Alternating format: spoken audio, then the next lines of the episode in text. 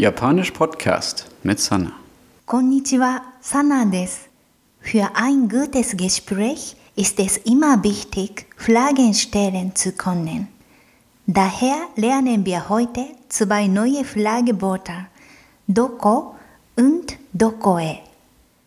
Beide werden für Fragen nach dem Ort benutzt.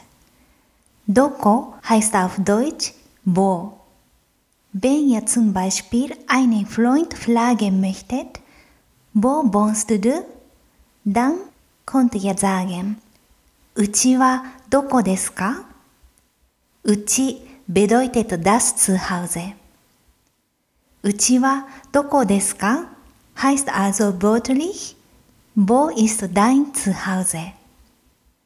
Noch ein Beispiel mit Doko. Wenn ihr euch in Tokio verlauft, Konto ja Fragen. Eki wa doko desu ka? Eki heißt Bahnhof. Der Satz bedeutet also, wo ist der Bahnhof? Kommen wir jetzt zum zweiten Fragewort, doko e. Das heißt auf Deutsch, wohin?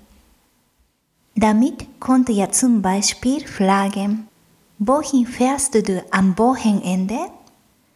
Wochenende ist auf Japanisch 週末。Der Satz heißt also, 週末はどこへ行きますか Auf ähnliche Weise kann man auch fragen, wohin fährst du in den Sommerferien? Sommerferien ist auf Japanisch Natsuyasumi.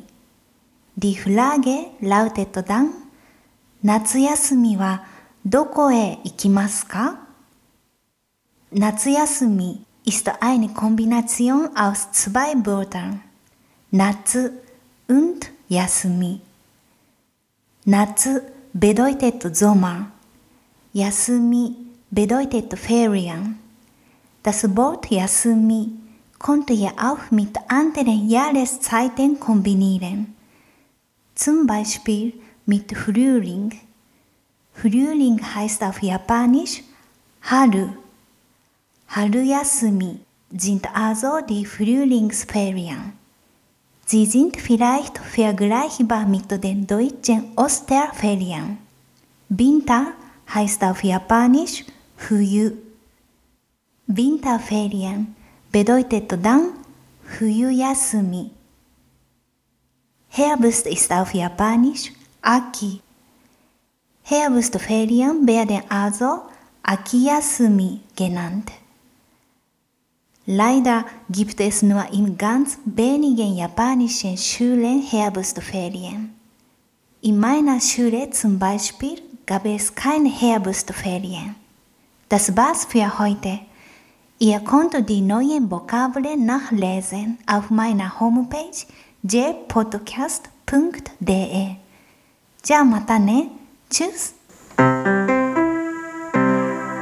Japanisch Podcast mit Sana.